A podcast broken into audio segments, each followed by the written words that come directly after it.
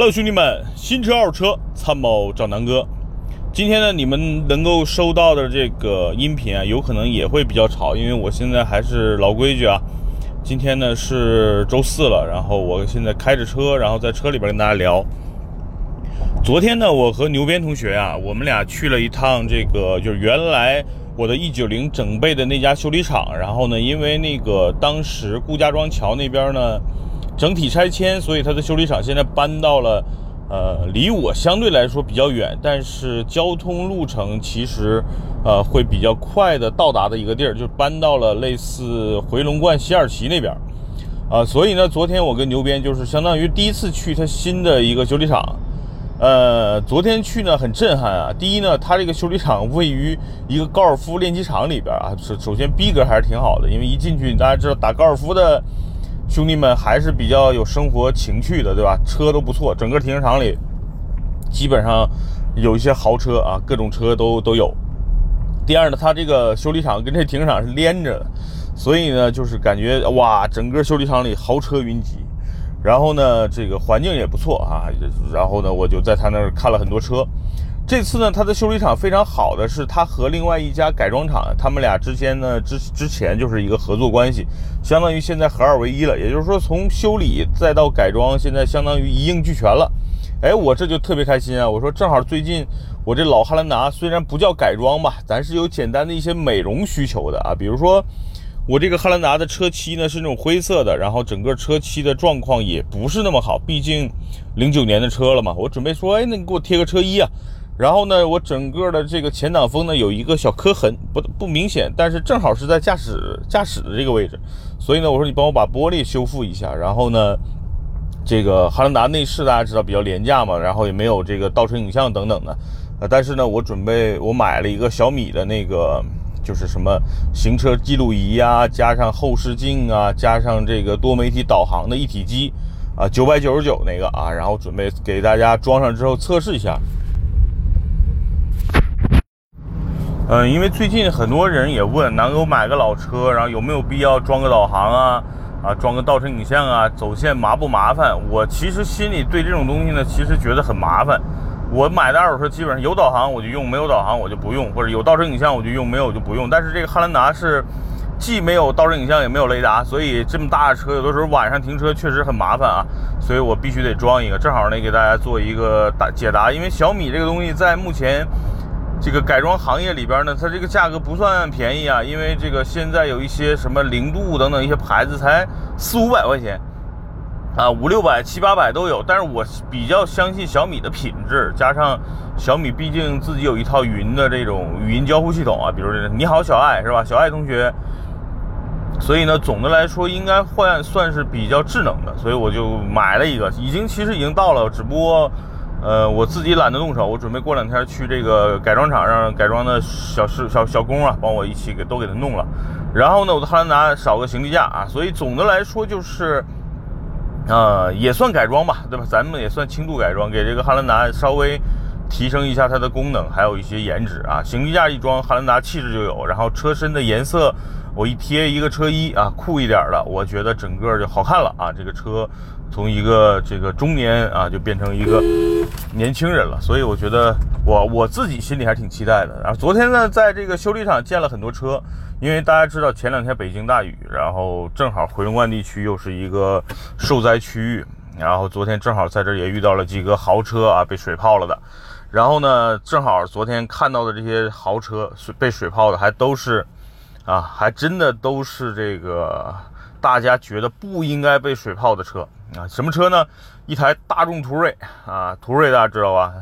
这个跟这个叫什么卡宴同平台的 SUV 啊，跟 Q7 也一个同一个一个平台的一个途锐啊被淹了。然后呢，一个宝马的 X5 也是那台八缸的 X5，就我特别喜欢那个四八 i 的 X5 被淹了。还有一个呢是高尔夫嘉旅。啊，昨天他他那还停了一个五系的 GT，也其实也进水了。但是五系 GT 那个呢，是因为这个驾驶员自己忘关天窗还是忘关窗户了导致的。那这个属于这个这个这个自找的。那那两个车呢，就是这个情况就可以跟大家聊一聊了。大众途锐呢，是因为天窗渗水，哎，大家觉得很奇怪啊，为什么会渗水啊？是因为是这样的啊，大家之前大家看我之前发过的一期视频，就是关于维修，就关于保养的。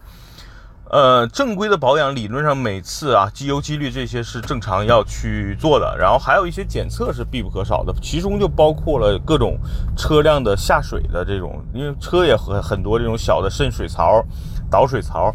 啊，正规的这个店都会对这些槽进行一个定期的一个清理的。那这个大众途锐呢，就是因为常年没有做导水槽的清理，这次一下雨就导致所有的这个水渗着它的天窗，因为它导水槽堵了嘛，就渗着它的这个呃车顶啊，这个尤其是 A、B 柱里边不有很多这个线束嘛，就跟着这个线束一下缓缓的渗到了车里，整个车就是湿的。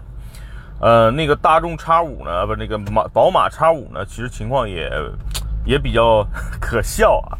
就是叉五呢，实际它走的这个路段呢，没有被水淹多少，大概有半米深吧。理论上，就是半米深的这种水深，对于叉五来说是没有问题的。大家知道，叉五整个车身也比较高，它的进气管道也比较高，大概有一米不到一米，大概七十厘米左右。但是呢，它就非常的点儿背啊，就是它迎面来了一辆一台公交车，然后这公交车呢又开的比较快，因为你你也知道，公交车一走就有这种类似浪啊，这个洪洪湖水浪打浪，这一浪就把这叉五拍在了马路上啊，因为这个 呃这个浪又比较高，然后你当然我刚才说了，大概七十厘米、八十厘米左右的一个高度，就是叉五的进气管道，这一浪一拍正好。然后叉五那个车主说：“我听见突噜一声，完了就是进水了。然后这这车就趴在马路上了，哎，给他弄得也哭笑不得。你说下车骂大公交吧，人大公交也是正常行驶，没办法嘛。所以这就是，这就属于天灾人祸，对？他也无奈了。然后整个叉五其实损失还是挺惨重的。然后保险公司过会过来做一个整个的一个。”呃，评估吧，估计呢，反正几万块钱肯定是要要要要赔的，因为还好这个车主买了涉水险，然后呢，这个车正好是属于涉水了嘛，哎，所以这个大家知道，这个买车车险买涉水险，一到用的时候才知道真的管用啊，因为你想一般涉水了损失惨重的，你说那些地垫啊、脚垫啊那些进了水，其实好办，对吧？拿出来晾一晾。然后清洁一下，再粘上去就好了。那主要就是发动机，一旦进了水，就需要给发动机进行解体。你在四 S 店做解体，那整个工时费那就天价了啊！那你如果在外边修理厂，其实主要的这个成本还是在这个人工费上。哎呀，所以。整体来说损失不小。我昨天问了一下修理厂，在修理厂整个做这是一个八缸的车，做一个八缸的一个维修，差不多的费用也得三四万了。然后如果是在四 S 店，我问了一下，他说之前奔驰四 S 店，他因为这个修理厂的老板原来在奔驰嘛，说奔驰修 S 这个修理厂正常就是工时费就得收三四万，然后再加上这个一些零部件啊，一些你想想整个的一个费用，差不多下来得五六万六七万了。哎，所以整体来说，这个叉五车主还好买了保险，不然的话真的是损失惨重。但是你想想，这个车怎么着也因为出过险了，也是一个涉水了，所以这个车在二手车的这个残值上，那就一个很大的一个下降。本来本来，比如说这车可能是个零八年、零九年的车，具体我没看啊，现在大概值个二十万啊，因为叉五四八确实不好卖，这个车油耗二十起啊。所以呢，这个这个这个车本来从二十万可能一下就值十万，啊十多万了。所以呢，这个这个车主损失还挺惨的。那个途锐呢也是啊，一样的一样的这个这个这个损失。另外呢，还有一台高尔夫嘉旅，其实也是因为天窗漏水导致的。所以我就觉得这为什么对吧？这个大众车都是天窗漏水呢？可能真的是大众的那个下水管道必须要定期清理，如果不清理的话，真的容易渗水。所以。呃，你们听到这期音频，如果是大众的车主的话，如果你们车有天窗，尽快的去检查一下那个天窗的渗水是不是是是是畅通的啊？如果堵塞了，尽快的疏通啊，以备不时之需，对吧？所以呢，今天跟大家聊的这个在修理厂的一个见闻，然后昨天呢还有一个见闻挺有意思的。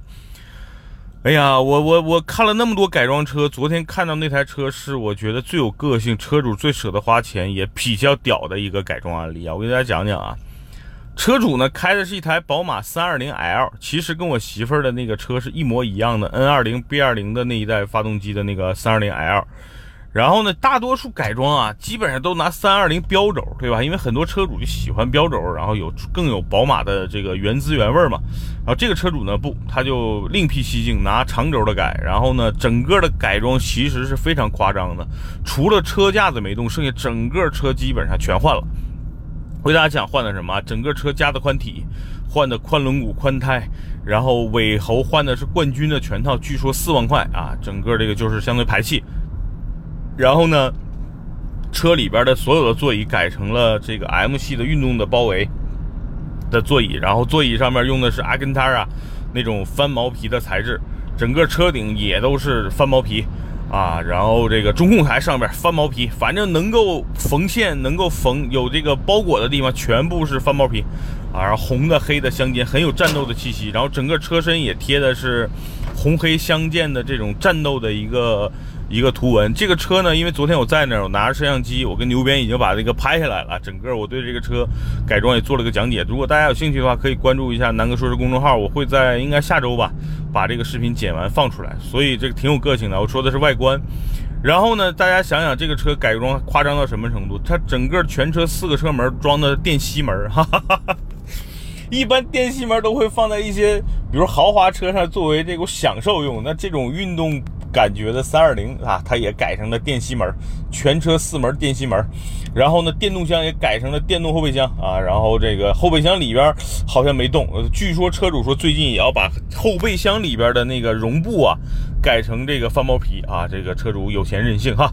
然后呢，这是这都不是关键，我觉得整个车外观内饰的改的，我觉得都算正常。那很多核心的一个一个动力的改装了，对吧？那这个车主改来的更彻底，因为。大家知道，我之前看了很多改装案例，无外乎高尔夫啊、GTI 啊这种啊，包括尚酷啊，就是换个涡轮增压器，对吧？换个进气啊，也就差不多了。然后可能换一个这个这个呃更更好的一些一些配件吧，就是比如变速箱里边的一些配件，他们做一些加强。那这个车主呢也更任性，他觉得换换个进气啊什么的，对吧？他觉得根本就不过瘾。你知道他干了什么吗？他相当于把这个车换了个大心脏。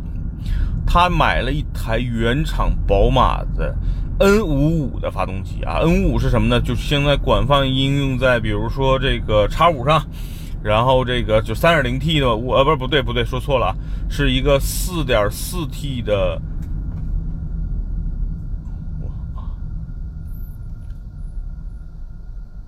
是。呃，喂，兄弟们，不好意思啊，刚才有个电话。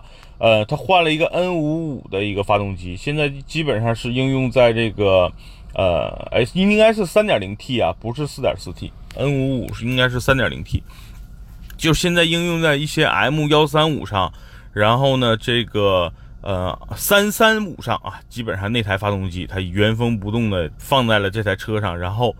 同样把 M 幺三五或者是三三五的那个变速箱也移植到了这台三二零上，所以基本上他就是把这个车，呃，除了外除了这个车架没动，基本上该换的全都换了啊。对应的，他把刹车呀等等那些肯定都换了，所以整个这个车车主的改装思路非常的暴躁，然后呢也非常的彻底，基本上原车的配件就不剩什么了，对吧？啊，所以这是一个我我见到的比较牛逼的一个改装案例。当然，这个车实际上目前是一个，呃，算违法状态吧，因为它换发动机了嘛。但是呢，车主基本上这个车主要就是拿来跑一些，呃，比如表演赛啊或者什么的，所以他基基本上不会开这个车上路。昨天呢，是因为他。装了个胎压检测，又装了一个迎宾牌儿啊，来这个修理厂做维修了啊，正好也让我遇到了，所以我也是算是非常幸运吧，见到了这么一个家伙。然后昨天呢，也看到一台呃一些宝马七系啊、宝马五系的一些改装案例，还是挺好玩的。所以呢，我昨天跟我们那个牛鞭同学都已经把它记录下来了啊，这个下周我陆陆续续的就剪出来给大家看，还挺好玩的。所以呢，这个修理厂我昨天是第一次去，然后最近呢我会经常去。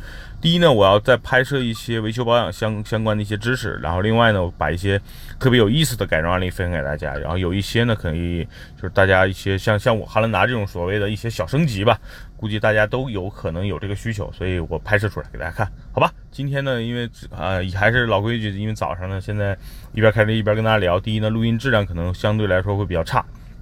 啊，大家将就一下，然后呃每天关注，好吧？谢谢大家，拜拜。